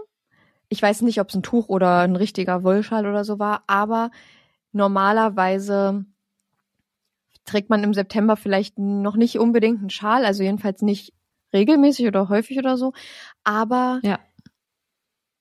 auch diese Farbe, dass es so gelb war und die anderen Farben waren eher so gedeckter, dass es vielleicht der Shirley so wirklich ins Auge gesprungen ist, dass sie sich daran noch erinnern konnte und vor allem, weil das nicht rausgegeben wurde, ist es für mich Ja. so ein krasses Indiz, dass die Geschichte wirklich stimmt, die, die sie denen erzählt hat und warum Ja. sollte sie 30 Jahre später darüber lügen und sagen, sie hat es er erlebt, wenn sie es nicht hatte. Klar, kann in der Erinnerung irgendwas verschwimmen, wenn es so lange her ist, aber wie du sagst, man kann sich an solche Vorfälle, also nicht vergleichbare, wie jetzt Shirley sich erinnern konnte, aber wenn man das auf sich selbst mal Ja. projiziert, kann man sich schon dran erinnern und vor allem, wenn es traumatische Dinge waren. Und vielleicht war es bei Shirley auch gar nicht immer im Vordergrund, aber als sie jetzt befragt werden sollte, dass es dann alles wieder auf einmal klar geworden ist, klar, ja, in ihrem Kopf halt klarer geworden ist, so dass sie es beschreiben konnte. Und das hat im Endeffekt ja dazu beigetragen. Ich finde es auch voll mutig von der Conny, von ihrer Schwägerin, dass sie damit dann gegangen, äh, dass sie damit dann zur Familie und zur Polizei gegangen ist und da auch anonym zwar hingeschrieben ja. hat, aber auch seinen Namen genannt hat, weil das hatte sie ja im Telefonat nicht. Und ich finde es sehr, sehr mutig von ihr und auch so ein bisschen, ich weiß nicht, ob ich, ich ist eine interessante Sache, weil sie ist ja, hat ja ihre Freundin damit übergangen, die das ja. eigentlich nicht wollte, hat damit aber ja diesen Mord gelöst.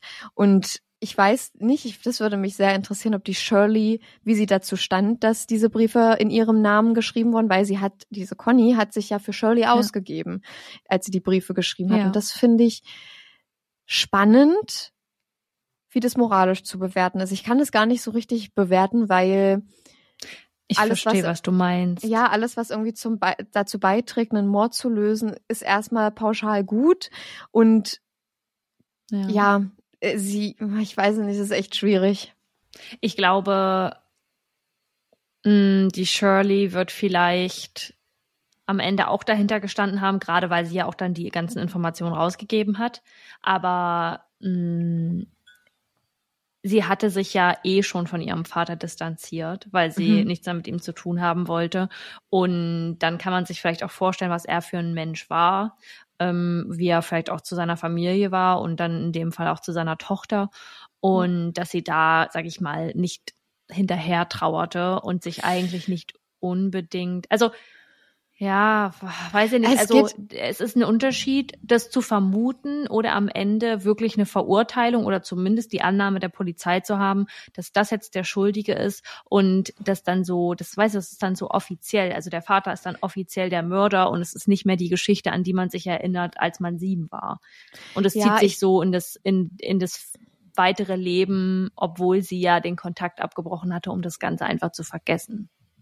Ja, ich glaube, da ging es aber mehr um die Angst, die sie vor ihm hatte und dass er ihr auch was antut, wenn sie damit mhm. äh, zur Polizei geht und nicht so, dass sie den ja. Kontakt, wie du ja sagst, hatte sie ja eh zu ihrem Vater schon verloren. Sie hat sogar einen neuen Namen angenommen, damit er sie, ja.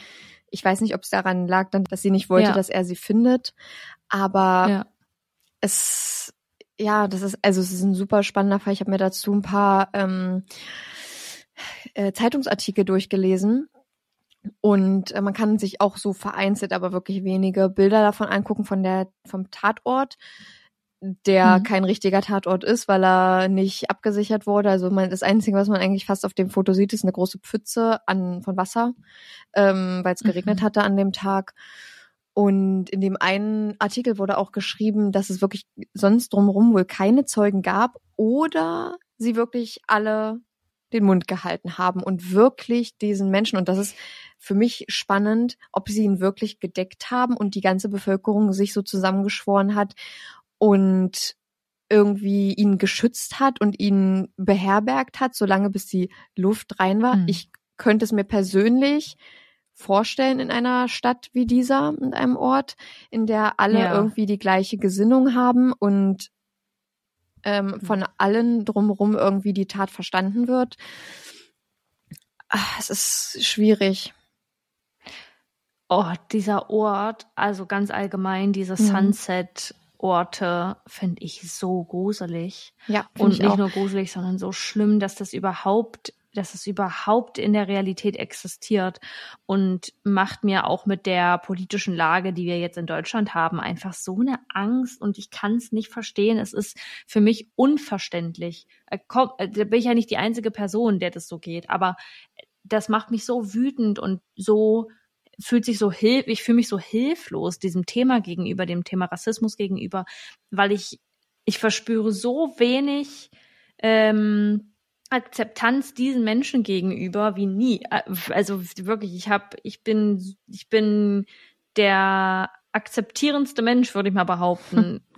Aber das ist einfach eine Sache, die macht mich so wütend und das wie kann das ein Ding sein? Wie kann, wie können genau. Menschen den Ort so übernehmen, dass das sich etabliert und dass das da Regel ist? Und da, da braucht niemand dazwischen gehen, da braucht die Polizei auch nichts machen. Da ist es klar, wenn man da als nicht weiße Person auf die Straße geht und vor allem in der Nacht da ist, dann ist einem nicht mehr zu helfen.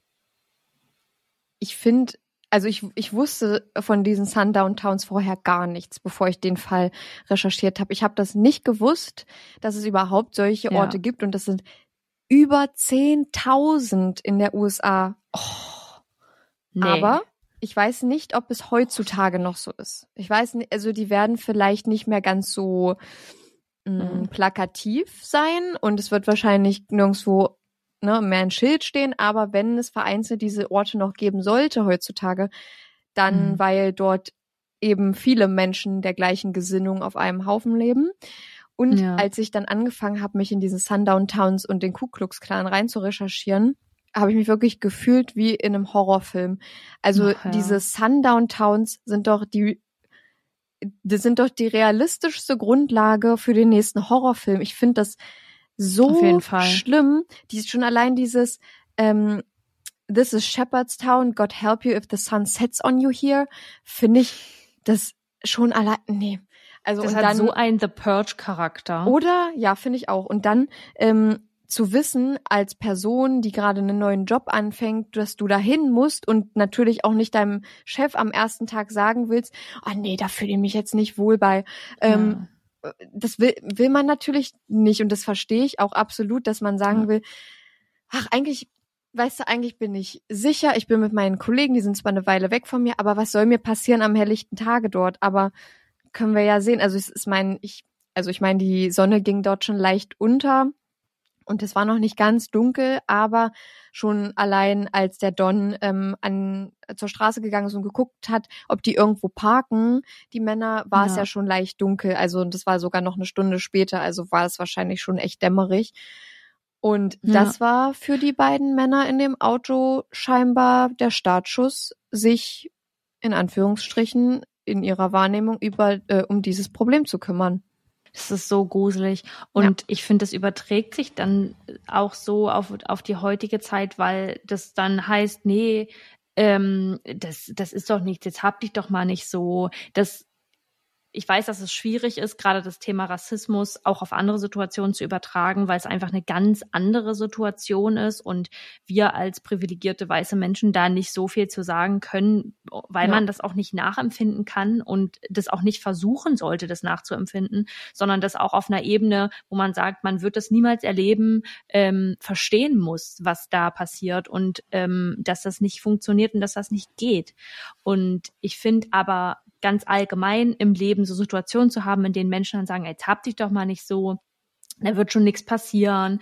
Ähm, auch bei Frauen, die den Nachhauseweg antreten ähm, und äh, es dann heißt, naja, jetzt hab dich mal nicht so, so weit ist es jetzt auch nicht, das kannst du schon laufen. Wenn ihr euch nicht sicher fühlt, dann macht es nicht. Und Ja. ich weiß, dass das in der Situation jetzt eine ganz andere ist, weil sie auch auf das Geld angewiesen war. Sie konnte da, ähm, sie konnte da nichts dafür so, also Nein, sie konnte grundsätzlich nichts für die Tat an sich, aber ich meine im Sinne von, man kann ihr jetzt nicht vorwerfen, na, warum bist du denn da jetzt hingegangen oder Ja. hättest du da, sie hätte da nicht hingehen sollen. Das ist, wenn du vom Geld abhängig bist in der Zeit auch eine, eine ganz andere Situation, aber ähm, das ist einfach so traurig, dass das die Realität ist und war.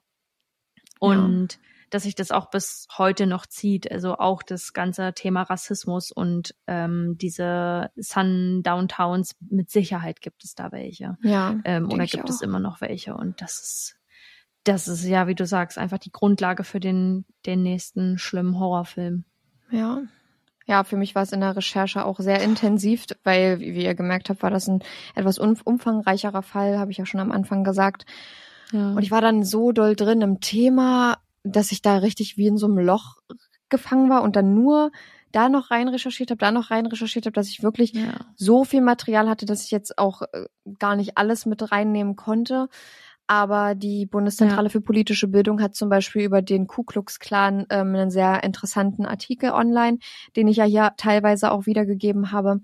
Da könnt ihr gerne noch mal reingucken. Ähm, es ist sehr gut beschrieben, sehr verständlich beschrieben, was das eigentlich für eine Ja. Gruppierung ist, weil auch damit hatte ich mich noch nicht so intensiv auseinandergesetzt. Ich wusste, dass das eine Gruppierung ist, die der Ideologie folgt, dass ähm, ja, weiße Menschen die Vorherrschaft haben auf der Welt ähm, und dass Ja. sie genau eben, also das, was man ja kennt, sind diese weißen Gewänder mit den spitzen Kapuzen Hm. und äh, das sieht man ja häufig, aber ähm, sich da dann nochmal richtig rein zu recherchieren, ich habe dann zwischendurch zu meinem Freund gesagt, boah, ich bin da so tief gerade drin, dann musste ich da wirklich auch kurz aufhören zu recherchieren und dann ähm, aber deshalb ist dieser, ist dieser Infosound dieses Mal so lang geworden, weil eben diese Sundown Towns und der Ku Klux Klan irgendwie zusammenhängen, zumindest in diesem Fall jetzt. Ja.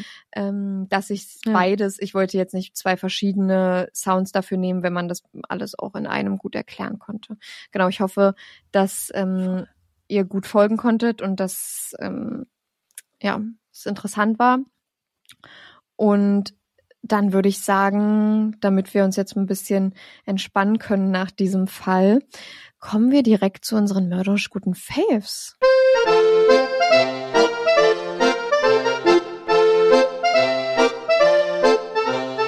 Ich habe einen Favoriten und ich, ich weiß nicht, also okay, ich nenne erstmal den Favoriten, dann sage ich, nenne ich mein Problem, was ich damit habe. Okay. Und zwar kennt ihr bestimmt auf TikTok diese Hot Spicy Ramen Videos Hm, ja. mit den Bulldog-Ramen. Ähm, da gibt's eine Carbonara-Version, die sind in so einer rosa Hab ich auch gesehen. Ja. Und wir waren hier bei uns im Asia-Store und haben die uns geholt und ich habe die ausprobiert und die sind auch saulecker. Also ich bin ja erstmal so, Mm. sowieso Fan davon, äh, Ramen mit Milch zu machen oder teilweise mit Milch zu machen, damit es einfach creamy wird. Und wenn man das äh, so ein bisschen, ich, ich muss ja noch herausfinden, wie man das so richtig schön andicken lässt, weil ich, ich mag das, wenn das halt ein bisschen saucier ist und nicht so suppig. Vielleicht mit Und ein dann bisschen gibt man noch ein bisschen- Käse, ein Ja. bisschen Parmesan. Ja, den macht man eh drauf, Ah. aber äh, ich habe Mozzarella reingemacht, damit der auch so ein bisschen Fäden zieht. Ähm, aber vielleicht muss man ein bisschen weniger Flüssigkeit nehmen, als ich genommen habe und als angegeben ist. Auf jeden Fall, ja, schmeißt man das dann da in den Topf und dann und dann macht man da die, das Carbonara-Pulver rauf und dann macht man da noch die hier dieses Spicy-Pulver. Nee, das ist so eine Soße. Oh Gott, ey, ich hab, ich hab, ich würde behaupten, ich habe die Hälfte von dem Paket da reingemacht und das ist auf der untersten Stufe von den Bulldog-Ramen-Sorten. Ja. Ich habe fast mein Maul verbrannt. An der Schärfe. Und ich kann sowas auch nicht. ich Alter, kann das war sowas so nicht. scharf und ich kann ja mit Schärfe auch gar nicht. Mm-mm. Und das war so eins, wo man, das war dann zusätzlich warm, das Gericht, und scharf. Und es tat so Horror. weh in meinem Mund. Und deswegen habe ich gesagt, ich mache beim nächsten Mal wirklich deutlich weniger davon rein. Und dann, glaube ich, ist es richtig lecker. Und was wir beim letzten Mal nicht hatten, ähm, ich will mir dann noch so ein weiches Kochei mit reinmachen, also aufgeschnitten. Und ähm, Rice Cakes. Ich glaube, es ist ein bisschen wie das, also es ist auf jeden Fall wie das Reispapier, nur halt ähm, in, in Stückchenform. Mhm. Und das schmeißt man dann im Kochprozess der Nudeln mit rein. A, ist man dann ein bisschen stärker gesättigt nach dem Essen. Und ich glaube, dass das einfach, oh, die sind bestimmt so chewy. Ich habe die noch nie gegessen, aber wir haben die jetzt dazu geholt und waren dann heute nämlich nochmal. Ähm, deswegen bin ich da auch gerade drauf gekommen und ich probiere das nochmal aus. Versuche das ein bisschen weniger scharf zu machen, ein bisschen mehr Käse zu nutzen und die Rice Cakes mit reinzumachen. Und dann wird das bestimmt richtig, richtig lecker. Ja, klingt Ja, schon ganz gut mit den ganzen Toppings, die man dann noch dazu macht. Also ich hatte vor kurzem auch wieder eine Phase, Ja. wo ich viel Instant Ramen gegessen habe, aber die normalen halt aus dem Supermarkt, die ich schon immer gegessen habe, als ich Ja. 14 war oder so. Und die habe ich wirklich richtig gesuchtet damals. Und dann jetzt vor einem halben Jahr nochmal. Und jetzt bin ich ja wieder komplett weg von. Jetzt habe ich, wenn ich das sehe, denke ich mir, aha, nee, lieber nicht. Ja, Ähm, die, aber die ja normalen, gibt ja echt richtig geile Rezepte oder ja so nicht Rezepte, so Videos, wie die die halt so pimpen und das ist halt schon irgendwie Ja. cool. Aber ich denke mir dann auch Ja. so, ja, ist halt instant, ist halt auch nicht irgendwie, also es, ja, es ist schon klar, dass man das irgendwie pimpen muss, damit es irgendwie gut schmeckt. Ja, also so oft kann ich das, glaube ich, auch nicht essen. Und Ja. die ganz simplen, die sind, glaube ich, auch echt, also die sind mal okay, wenn man mal an einem kalten Tag irgendwie ein kleines Süppchen braucht. Aber ich glaube, diese speziellen Sachen mit Käse und da ein bisschen Milch mit reinmachen, damit es irgendwie creamy wird. Oh mein Gott, ich freue mich da so drauf. Ich glaube, ich mache mir die morgen zum Mittag. Mm. Ähm, ja, ist schon aber sauscharf. Ich kann so, ich kann gar nicht mit Schärfe. Nee, also ich, ich auch kann auf einer Skala von eins bis zehn, wenn man gut mit Schärfe kann, das ist eine zehn und eins ist eine, pff, ich fange an zu heulen bei ein bisschen Pfeffer, würde ich sagen, liege ich bei einer drei. Mhm. Ich glaube, ich bei der zwei. wirklich, ich kann das wirklich auch gar nicht. Ich habe keine Ahnung, ich weiß nicht, ich habe meine ähm, Gemüsepfanne mal mit eben mit Pfeffer und dann war ich aber auch so, Alter, das ist jetzt schon scharf und dann denke ich mir so, was ist eigentlich mit mir los? Und ich kenne halt auch richtig viele, die so diese richtige thailändische scharfe Soße äh, auf dem Löffel Ja. so essen und dann würde ich, dann denke ich mir so, geht's dir gut? Geht's deinem Magen und deinem ganzen inneren Organen gut? Was machst ja. du da? Oh, wir waren den einen Tag Döner essen und ich habe so einen Falafeldöner gehabt, der übrigens saulecker ist, wenn ihr in Dresden wohnt. Ähm, der heißt, glaube ich, Planet Döner oder so. Bitte probiert es mal aus, es ist so gut, oh Gott, ey. Und ähm, da habe ich aber gesagt, mit allem und der hat dann auch die scharfe Soße drauf gemacht. Und normalerweise kann ich das Mm, beim klar. Döner essen eigentlich mit der scharfen Soße. Das funktioniert. Das ist jetzt nicht so, dass ich sage, oh mein Gott, mir brennt gleich mein Ne, ist er weg. ähm, aber die war so scharf, ich konnte nicht weiter essen. Ich habe Ja. geheult. Also ich saß da und konnte nicht mehr. Ich habe richtig so meine Hände umhergeflapst und habe irgendwie die ganze Zeit versucht, noch, noch Wasser zu trinken, aber es hat's nicht besser gemacht. Es war so schlimm. Und Ja. deswegen, ja, also es gibt ja Leute, die sagen, sie essen richtig gerne scharf. Das kann ich Mhm. nicht verstehen. Ich so eine, nicht. so ein Mühschärfe finde ich schon mal in Ordnung. Also zum Beispiel, Ja. wenn wir, ich mache manchmal so creamy Tomatensoße, äh, Tomatenpasta und dann mache ich mir oben drauf ein paar salty Flakes, hier so Meersalzstreusel äh, Streusel und ähm, so Chili-Flocken. Aber halt nur Mhm. ganz wenig, so dass ich so Ja. punktuierte Schärfe habe, die aber mir nicht den kompletten Hals wegbrennt. Ja, Das finde ich dann gut. Ja, finde ich auch. Ja, ich weiß, nee, also das konnte ich aber noch nie, weil ich finde scharfe Sachen, also scharfe Sachen und heiße Sachen schmecken einfach nur scharf oder nur heiß. Ich finde, das schmeckt nach nichts anderem als scharf oder heiß. Ich, Mhm. ich kann es nicht verstehen, dass Leute richtig abfahren auf Schärfe. Manchmal finde ich den Geschmack von so Pepperoni ganz geil, aber nur den Geschmack, nicht dieses Oh, es gibt Ja. eine Sache, da sagt mein Freund immer, dass er es richtig eklig findet, wenn ich mir das hole. Es gibt ähm, im Tiefkühlregal gibt es ähm, frittierte Jalapenos mit äh, Schafskäse drin. Ja, ja, nee, so. Schafskäse, glaube ich. Schafskäse oder Frischkäse? Kann auch Frischkäse sein. Mein Ähm, Freund holt sich die auch manchmal. Ja, und dann machst du die in den Backofen oder halt in den Airfryer oder so. Dann hole ich die da raus und mir schmecken die so lecker, ja. Und eigentlich hatte er sich die geholt und dann hat er die probiert und hat gesagt, nee, also das ist einfach nur pervers. Und dann habe ich gesagt, lass mal probieren so. Und seitdem hole ich mir die richtig oft und ich kann es selber nicht verstehen, weil irgendwie sind die schon ein bisschen eklig, aber also das ist so ein, das ist so ein, so ein ähm, Grad an Schärfe, wo ich sag, ja, also mit dem Frischkäse oder whatever das da drin ist, kann ich schon Ja, sagen, ist das es in gleicht Ordnung. das ein bisschen aus. Ja, voll. Ja. Ah, nee, das, also das mag ich dann doch, aber sonst alles andere, da bin ich, dann sage ich, und beim Döner ist, ich sag immer, hallo, ein Döner äh, ohne Schaf. ja, das mache ich beim nächsten Mal. Das mache ich jetzt auch ab sofort. Ich brauche mir das nicht mehr Ja. zutrauen. Das ist Nein, Quatsch. musst das du brauche ja ich auch machen, nicht. damit versaust du dir den Döner. Ja. Der war so lecker. Oh, die, die Falafel, die waren so gut. Und ich habe wirklich schon richtig lange keine Falafel mehr gegessen, weil ich immer finde, dass die nach Schweiß stinken. Und, äh, und ich habe aber dann gesagt, ach komm, ich wollte halt kein mit Fleisch nehmen. Also ich muss sagen, ich habe die letzten Male, wenn ich Döner gegessen habe, immer die normal mit Fleisch genommen. Und ich habe mir aber gesagt, dass ich bei solchen Sachen einfach dann äh, die Alternative nehmen möchte, wenn es die gibt und das einfach ausprobiere, ähm, weil ich das jetzt mit dem Fleisch nicht unbedingt esse, weil ich es weil ich's essen will, sondern weil es keine Alternative gibt, bei der ich denke, oh, die schmeckt mir gut oder ähm, es manchmal auch gar keine Alternative gibt. Und habe dann aber den Falafeldöner genommen. Die haben auch einen vorzüglichen Halloumi-Döner. Ähm, und der war so gut. Oh Gott, ich habe meine Liebe für Falafel wieder entdeckt. Beziehungsweise überhaupt gefunden. Habe ich, glaube ich, noch nie gegessen ja, in meinem Da Leben. wollte ich nur.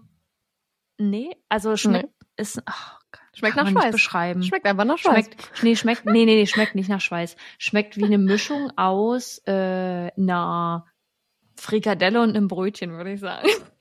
So, die sind zum Beispiel super gut gewürzt gewesen. Und nicht, nicht zu, nicht zu drüber, nicht zu salzig, nicht zu suppig irgendwie. Ja, Cool. spielt auch keine Cool, Rolle. cool. Wisst ihr Bescheid? Buldagram sind meine Favoriten. Ist mein Favorit, meine ich. Und was ist dein Favorit? Mein Favorit. Ich habe vorhin schon drüber überlegt und ich habe jetzt gerade nicht so viel Inspo, aber eine Sache habe ich. Und zwar einen Diffuser, den ich mir gekauft habe.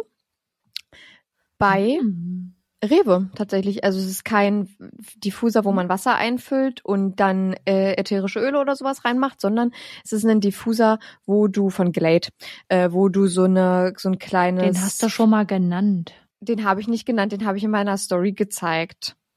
Stimmt. Genau, den habe ich schon mal in. Story gezeigt. Guckt gerne auch auf unseren privaten Profilen vorbei. Ähm, Schaut mal vorbei. Und da habe ich, ähm, also das ist quasi so ein Fläschchen, das drehst du da rein und dann machst du es an und dann kommt das da raus. Und dann ist es sehr hochkonzentriertes Lavendel und Sandelholz. Und Mhm. ähm, das, es riecht einfach in der ganzen Wohnung danach. Das muss man mögen, aber ich Mhm. mag sehr. Ähm, mein Freund hat auch gesagt, ja, es äh, riecht ganz gut. Ähm, äh, aber der mag das nicht, wenn das irgendwo so nach äh, Massagesalon oder so riecht. Er hat, hat gesagt, als er das letzte Mal bei euch war, meinte er auch so, oh, hier riecht's wie beim Erkältungsbad, hat er mir geschrieben. Wegen der Kräuter. Irgendwas Ich- mit, ich glaube, er hat ich irgendwas mit glaube- Kräuter oder so zu dem Geburtstag von deinem Freund. Da war, glaube ich, auch irgendein gla- Fuser an oder so. Es könnte sein, oder auf jeden Fall irgendeine Kerze. Und die, Ja. Ah, das könnte, ich hatte hier, glaube ich, so eine, ähm, ich hatte auch eine Lavendelkerze und die hat noch Hm. was anderes mit da drin.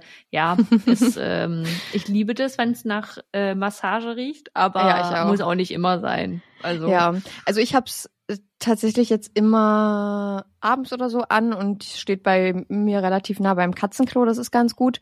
Und es wird Ja. also wirklich, wenn ihr so einen Haushalt habt, in dem ihr alle Türen offen lasst, dann äh, es wird es überall danach riechen. Wir haben hier häufig viele Türen zu, einfach weil die Katzen nicht in alle Räume rein dürfen. Aber da, wo es Ja. hinkommen kann, da kommt es auch hin und es ist wirklich, also Hammer. Ich freue mich schon, wenn ich gleich aus meiner Tür Toppe rausgehe, top. weil da riecht's einfach richtig schön danach. Ich habe mir schon den zweiten Nachfüller gekauft für 6 Euro, ist ganz schön happig, aber na gut. Ähm, der hat äh, im Set, oder waren 6 Euro, ich weiß nicht mehr genau, aber es war im Set mit dem Diffuser, hat es äh, einen Zehner gekostet und ich bin, ey, Hm. ich bin, weißt du, was ich für ein Mensch bin? Weißt du, was ich für ein Mensch bin? Ich hatte das ähm, eigentlich, eine? ja, ich erzähle dir jetzt mal, was ich für ein Mensch bin. Naja, ich hatte das äh, für eine Freundin gekauft. Ich hatte das für eine Freundin gekauft. Und, äh, und dann habe ich gesagt, habe ich, ähm, hatte ich das so in meiner, in meinem Einkaufskorb und dachte mir, ist eigentlich schon geil. Und es gab nur noch eins. Und dann habe ich gesagt, nö, ich hol dir was anderes. Damit ich das selber behalten kann.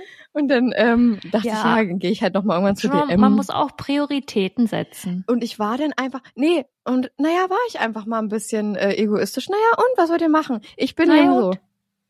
so. Man stellt, man steht sich selbst auch am nächsten. Genau. Und, äh, ne? Aber äh, da habe ich mir gedacht, ey, was bist denn du für ein Mensch? Und vor allem bin ich, ich bin ja nur los, um was für sie zu holen. Und dann äh, stand ich da und dachte, ach, das wäre perfekt für sie. Dann rieche ich da, da muss man so dran rubbeln, dann kann man so riechen. Ja. Äh, und dann ähm, dachte ich mir, mm, und das war, das war jetzt nicht so, dass ich mir so dachte, ja, gönn ich ihr jetzt nicht, aber irgendwie schon. Gönn ich, gönn ich mir aber, ich gönn ich mir gönn- aber mehr. gönn ich mir aber mehr. Nein, ähm, ich äh, habe mir überlegt, einfach nur, weil ich mich so ein bisschen schlecht äh, fühle, was das angeht, werde ich ihr das irgendwann nochmal holen.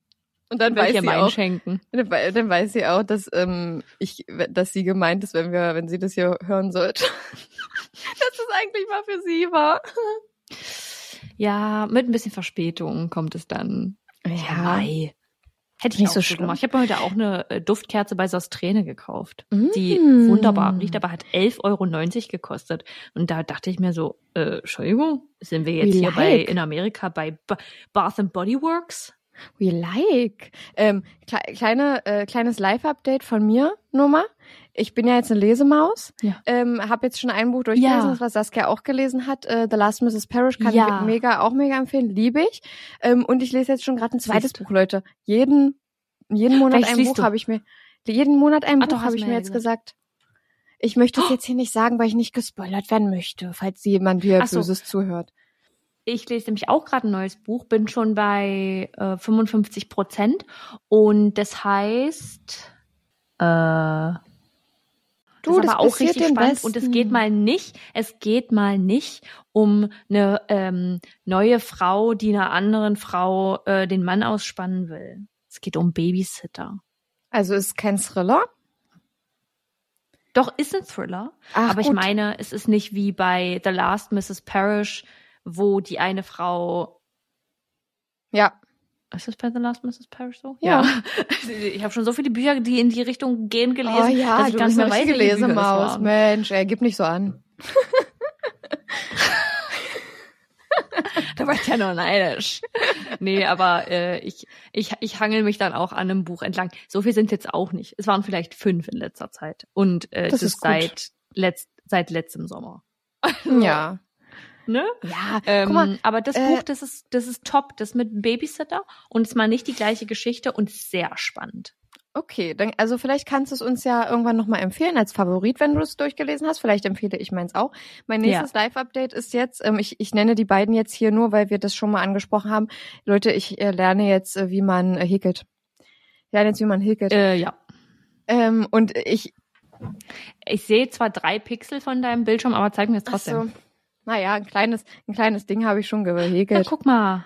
Na, guck mal. Na, guck aber mal. ich habe noch ein, ich habe noch ein paar kleine Problemchen, die ich noch irgendwie lernen muss. Aber ey, es, es, es, ich bin bei Tag drei äh, häkeln lernen und es, ich bin ein bisschen zuversichtlicher, weil ich hatte ja hier mal gesagt, dass ich große Angst davor habe, weil ich ähm, einen äh, einen Grobmotoriker bin und ich habe Angst vor sowas. Und eigentlich Ja. bin ich gar nicht für sowas, aber es macht richtig Spaß, selbst wenn man es noch nicht kann.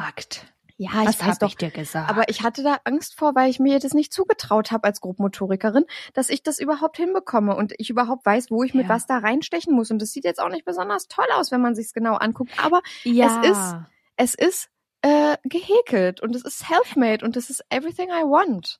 Und es wird auch immer besser.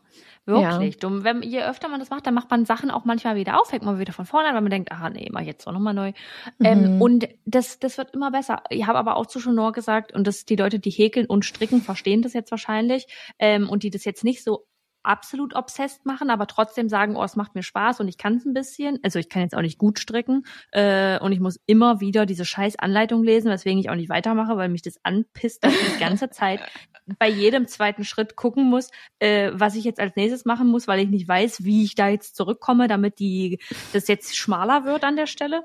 Ähm, Gott. aber so, ich habe jetzt zum Beispiel mein Strickprojekt, habe ich ja hier mein Häkelprojekt irgendwann mal gezeigt, da dieses Oberteil ja meinte, das ist fertig geworden. Nee, aber wisst ihr warum nicht? Wisst ihr warum nicht? Was ich, das wollte ich Sag eigentlich mal. mit in Lissabon Sag Urlaub mal. nehmen. Weil mein blödes Garn alle war und mein Freund zu mir gesagt hat, nee, Mensch, da fahren wir da irgendwann anders nochmal hin. Ja, haben wir nicht gemacht. Und ich Ja, das hatte, muss man gleich hatte machen, Angst sowas. davor, dass ich mir jetzt ein, ein Garn kaufe, was dann vielleicht äh, eine andere Farbe hat. Dann hätte ich mir ja mein Projekt verschissen. Verkackt. Entschuldigung. Ver- Äh, ver- ver- Verscheißt Hintern hättest du das. hochgerissen. Ja, Ähm, Ja, gut. I Ja. understand. Also das ist, mh, ja, ich habe mir auch so ein paar Projekte herausgesucht, die, mit denen ich mich jetzt schon überfordert sehe. Äh, die speichere ich mir mal bei Pinterest ab.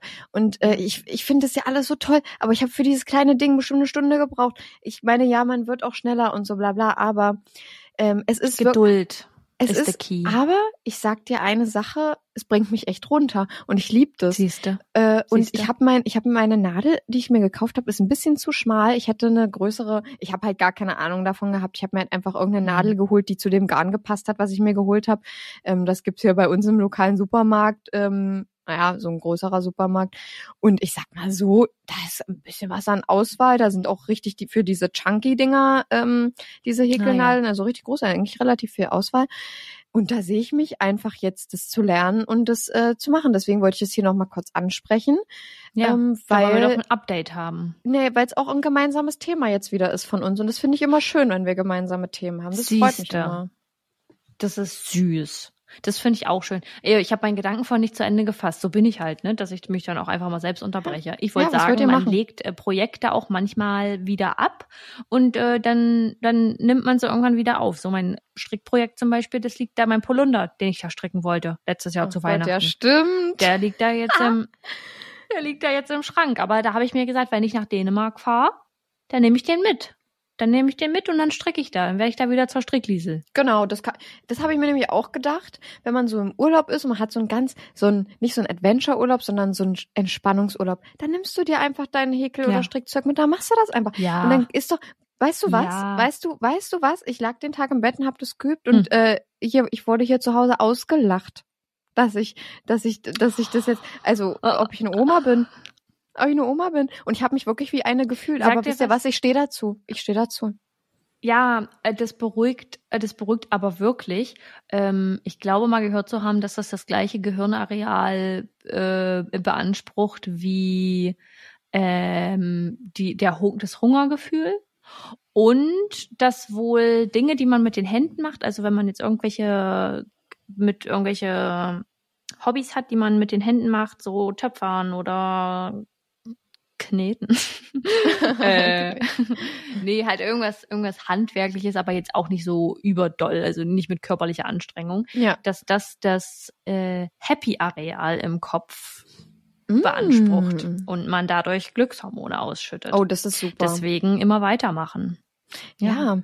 Ja, ich muss nur mal gucken, ich bin ein bisschen, ich, für mich ist es abstrakt, sich vorzustellen, ähm, wie ich jetzt häkeln muss, damit ich daraus irgendwann mal einen Tube-Top oder sowas kriege, Ja, weißt du? Das ist Ja. für, also Tube-Top ist vielleicht gar nicht mal so schwer, aber so ein Hm. anderes Top mal oder so ein Buckethead oder mal eine Tasche. Äh, das ist bestimmt alles gar nicht schwer, aber es ist für mich zu abstrakt, mir das vorzustellen. Äh, Und deswegen muss Ja. ich mir irgendwelche Tutorials einfach mal angucken. Ist äh, wichtig. Am besten immer mit YouTube-Tutorials arbeiten, weil Strickmuster an sich oder Häkelmuster Versteh an ich sich ist nicht. schon ganz schön. Versteh- nee, verstehe versteh ich, ich nicht. Ich habe mal Also mein ich erstes, ich habe ja mit. Stricken, ja, ich habe ja mit Stricken angefangen und äh, das erste Strickmuster, was ich mir gekauft habe, ähm, für sechs Euro oder so, war auf Englisch. Aber wusste ich auch. W- Auch ein bisschen bescheuert. Mhm. Da habe ich mir gedacht, Saskia, na klar, du fängst jetzt mit Stricken an, kennst die Begriffe nicht und fängst direkt mit englischen Sachen an. Ja, und die Abkürzung. Ja, und dann sitze ich da vorne, denke ich mir so, hä, was bedeutet denn jetzt das?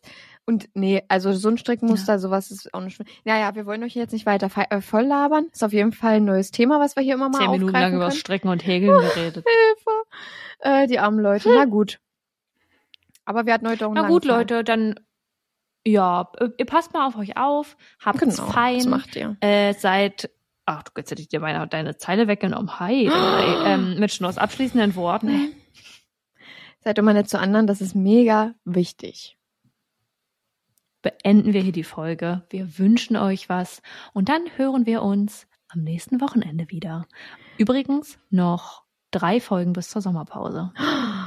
Sagt es noch nicht, die Leute haben schon Angst. also ich freue mich drauf, aber ich freue mich auch darauf, wenn wir wieder da sind. Ja, ja, ja. Wir freuen uns einfach was äh, auf alles. Und ähm, Auf dann alles. sagen wir Grundsätzlich hier, auf alles. dann sagen wir hier an dieser Stelle mal Tschüssi, Leute. Tschüssikowski, äh, ich wollte gerade irgendwas mit Nackedei sagen, versehentlich. Ähm, ich wollte eigentlich sagen, see you later. Tschüss. Hm, Is after a while crocodile, habe ich jetzt gelernt. Tschüss. Tschüss.